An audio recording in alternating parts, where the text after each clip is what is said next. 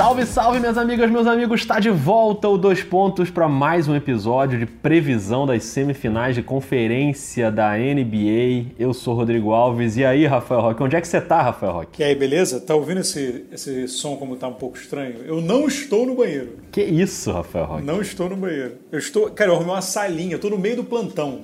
Muito bem. Abandonei meu posto brevemente aí galera, tá tudo bem aqui no trabalho, tá? Quem tá ouvindo, se os chefes estão ouvindo depois, tá tudo bem. Mas é, eu, tô, eu arrumei um cantinho aqui para gravar, porque, enfim, temos também que, com esse compromisso. É isso né? aí, é comprometimento. Com a informação. É isso. Muito bem. Se você ainda não ouviu, a gente já soltou na sexta-feira o episódio com análise das séries do leste. Bucks e Celtics, Raptors e Sixers, busca aí, escuta, dá seu palpitão também. E agora a gente migra pro oeste com a definição dessa outra série que foi fechada aí na sexta-feira com o Golden State eliminando a equipe do Los Angeles Clippers. Esse episódio é um pouquinho mais curto porque ele é inteirinho sobre uma série só, essa série que nós amamos e já estamos com aquela taquicardia gostosa desde já, Warriors e Rockets, reedição da final do Oeste do ano passado. Começando agora, já no domingão. Tá nervoso, Rafael Roque? Eu tô calmo, cara. Tranquilo. Tá calmo. Tranquilo. A responsabilidade é toda do Golden State ganhar que a série. Jogou pro lado de lá. Não, vamos falar sério agora. Até porque aqui, amigo, tem profissionalismo. É isso tem, aí. Tem o sentimento, mas tem profissionalismo. Cara, é o que todo mundo esperava. O Draymond Green deu essa declaração depois de eliminar o Los Angeles Clippers. É, deu essa declaração dizendo é a série que todo mundo esperava, é a série que estava todo mundo esperando, falou, passou o ano inteiro falando, é, todo mundo queria ver, e agora a gente vai fazer o que a gente tem que fazer. Tipo, ele não falou que era a série que eles queriam ter. Claro. É, tipo, ele falou que era a série que as pessoas querem ver e que eles iam fazer aquilo ali porque eles têm que fazer. O que significa, no caso, tentar, obviamente, eliminar o time de Houston. É, eu acho que é pegar a pipoca e aproveitar. A gente vai dissecar um pouquinho aqui mais agora, rapidamente, mas acho que é, tem tudo para ser a melhor, uma das melhores, se não a melhor série dos playoffs. Acho que é exatamente isso aí, cara. Aproveitar o que vai acontecer, porque tem tudo para ser uma baita série, cheia de variações. Vai ser muito interessante. Claro que tudo que a gente vai falar aqui pode desmoronar, né? Porque é difícil prever, é uma série muito difícil de prever. Mas vamos lá, Rock, vamos tentar. Primeiro começando assim, com o que muda do ano passado, quando esses times de definiram ali a Conferência Oeste, disputaram o título da Conferência Oeste, para esse ano. O Golden State tem basicamente o mesmo time, a novidade seria o Cousins, né, que não estava no ano passado e não vai estar tá agora, também se machucou. Tem a volta do Bogut, que vai ter muitos minutos. E fica uma impressão de que o Golden State, depois dessa série do Clippers, é um time levemente mais instável ou menos estável que era no ano passado. Você acha que é por aí ou é só uma aparências enganam? Cara, eu acho que é, é por aí. Eu acho que é por aí e um pouquinho até além disso. É, é, é, eu acho que os dois times são mais instáveis. O Golden State, por tudo, tempo junto, é, desgaste, manter o interesse é difícil, embora agora, se tem que ter interesse em algum momento, tem que ser nesse jogo, né? Claro. Assim, o interesse tem que ser o máximo, se o cara não conseguir se motivar numa série dessa, é melhor ele parar de jogar basquete. Lógico. Tem esses ingredientes aí do, do, do Golden State, de, digamos, até mais de vestiário do que de jogo em si eu acho, eu acho que eu tenho, eu tenho essa opinião que para mim a, o maior obstáculo de Golden State é, é, é o recursos humanos ali, mais do que fora de quadra do que do que jogo em si, eles oscilaram mais por isso do que, do que por qualquer outra coisa.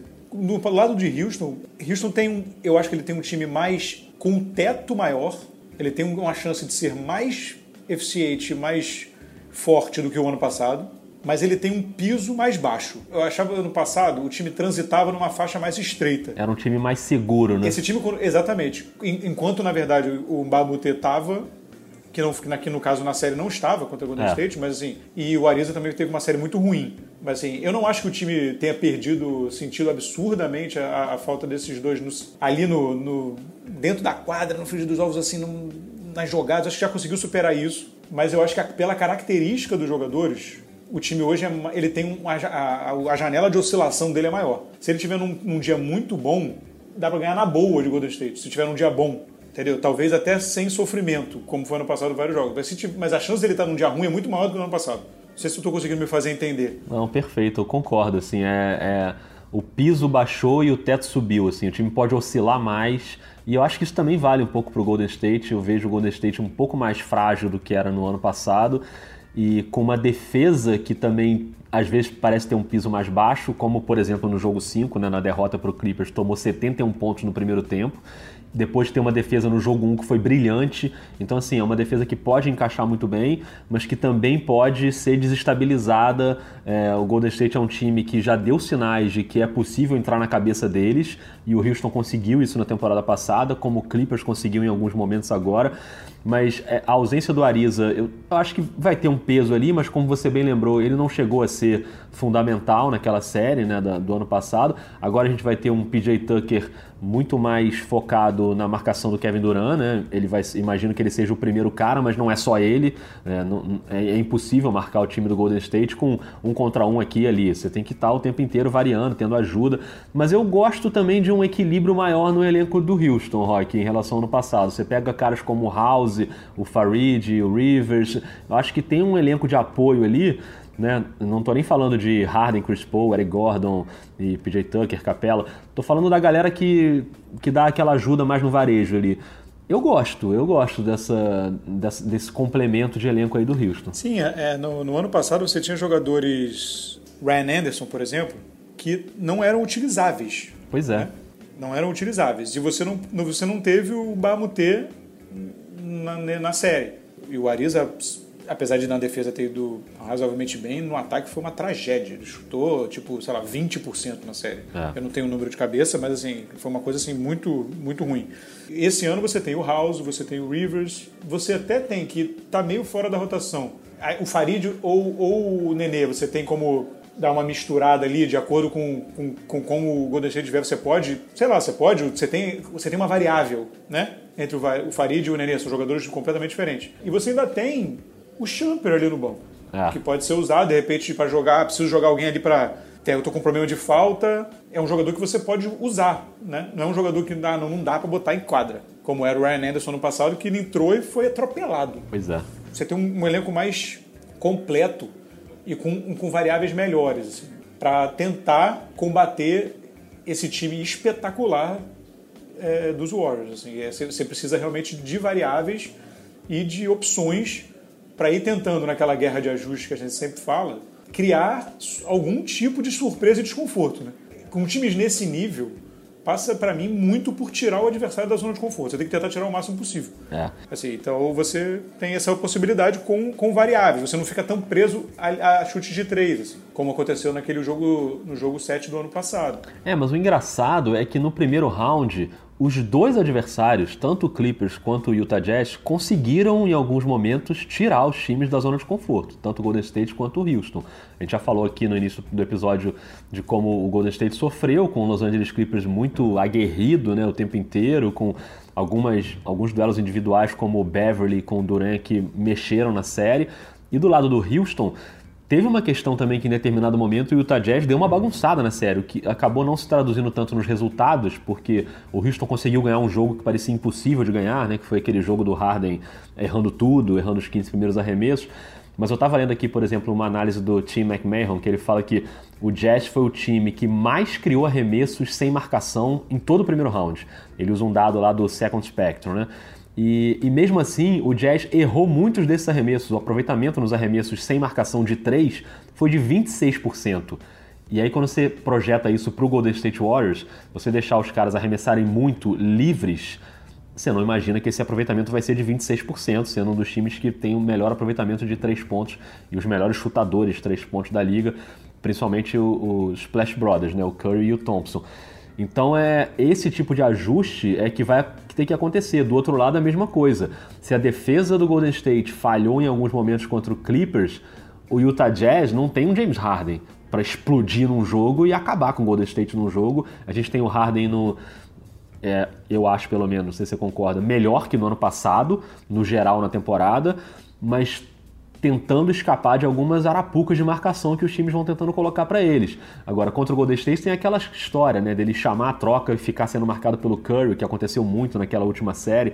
Quer dizer, é um nível de jogo de xadrez aí que torna o negócio todo muito imprevisível, né? É, não, é, é, é muito, é muito imprevisível. O, o, sobre essa questão do, do Houston com o Utah que você estava falando, Utah fez uma série incrível defensivamente. Foi. Incrível, incrível.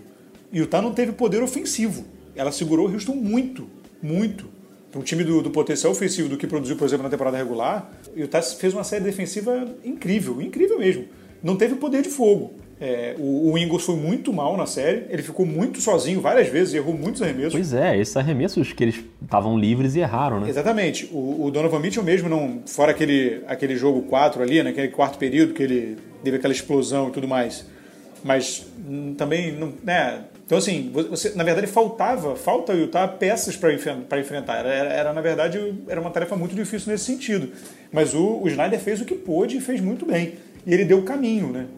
O playoff também tem isso você vai dando caminhos e pistas e material de vídeo para as pessoas irem estudando cada vez mais os adversários. O próprio, o próprio foi o Curry, se eu não me engano, na, na entrevista pós-jogo, perguntaram para ele sobre. Foi o Curry. Se não foi, mas foi, enfim, se não foi o Curry, foi o Clay Thompson, mas eu acho que foi o Curry. Ou o Duran, enfim, não lembro. Mas assim. Ou o Draymond Green, ou o Bogut. Não, não, não, o Draymond Green não foi, mas enfim, é porque eu, eu, fiquei preso na mensagem, assim, que eu achei bem interessante. Ele falou que se eles perguntado se eles iam usar de novo a marcação.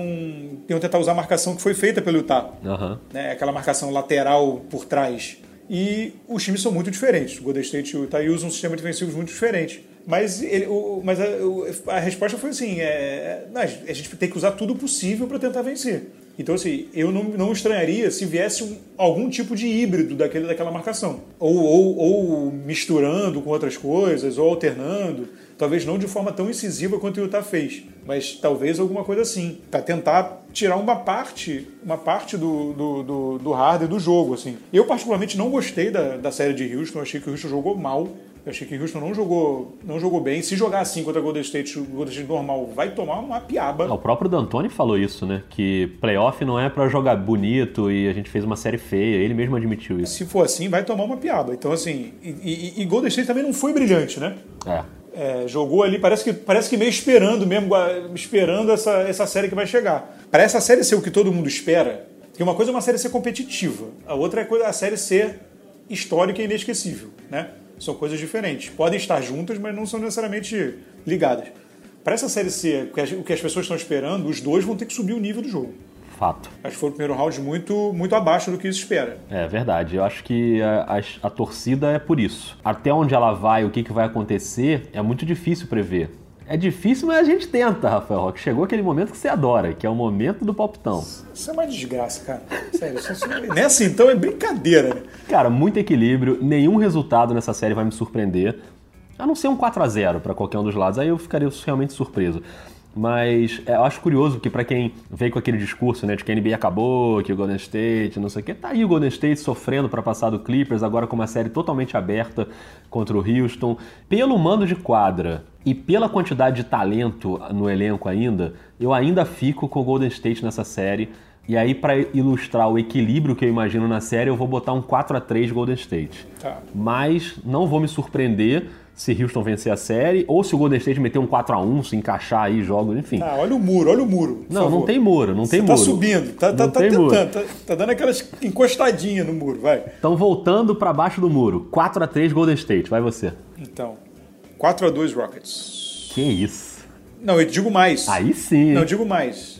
4 a 2 Rockets. Se for pro jogo 7, o Golden State ganha. O Rockets tem que roubar um jogo antes e manter o jogo e, e tentar segurar o mão de quadra. Para mim, só, só dou dando vitória pro Rockets porque é 4x2. 4x3 para mim não, não dá. É, não dá rapaz. Entendeu? Então, esse, esse jogo 1 é fundamental.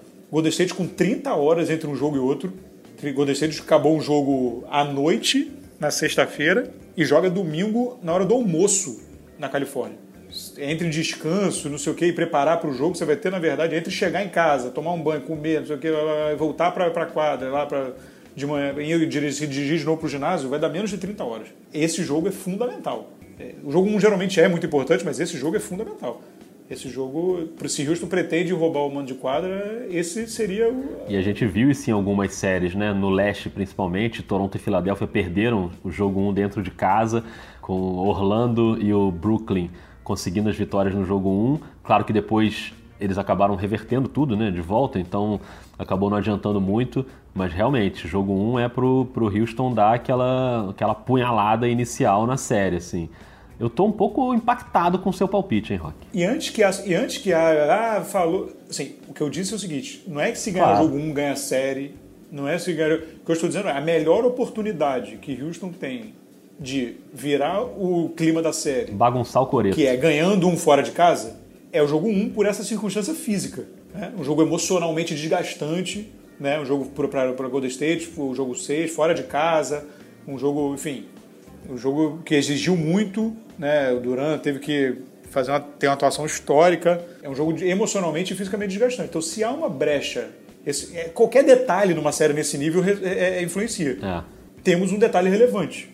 Pouco descanso, pouco tempo para você virar sua cabeça de um jogo para o outro. E, e, você fez bem essa ressalva, que não significa também que se ganhar, tomou o caminho para ganhar a série, porque a gente já está cansado de ver é, jogo 1 que não significou nada no fim das contas também, né? E próprio, por exemplo, se o Golden State ganha o jogo 1 por 35 pontos de vantagem, não significa que a série acabou também. Exatamente. É, a série é ajuste a cada jogo, então né, não importa nem tanto o placar assim no começo de uma série, mas realmente tem essa peculiaridade aí do da falta de descanso que o Golden State vai ter que enfrentar depois de uma série que já foi desgastante, né? Exatamente. Em resumo, dei um conselho para todo mundo Pega a pipoca e aproveita. Perfeito, perfeito. É o que a gente vai fazer também na medida do possível, que a gente trabalha, né, Rafael Roque? Você sabe que tem isso. É, né? tá, temos trabalho, temos isso. Temos isso. E voltaremos em algum momento. Se você está ouvindo esse episódio ainda no sábado, ainda vai ter o jogo 7 entre Denver Nuggets e San Antonio Spurs. Se você está ouvindo no domingo, você já sabe o que aconteceu, já sabe quem vai enfrentar o Portland. A gente, nesse momento, ainda não sabe.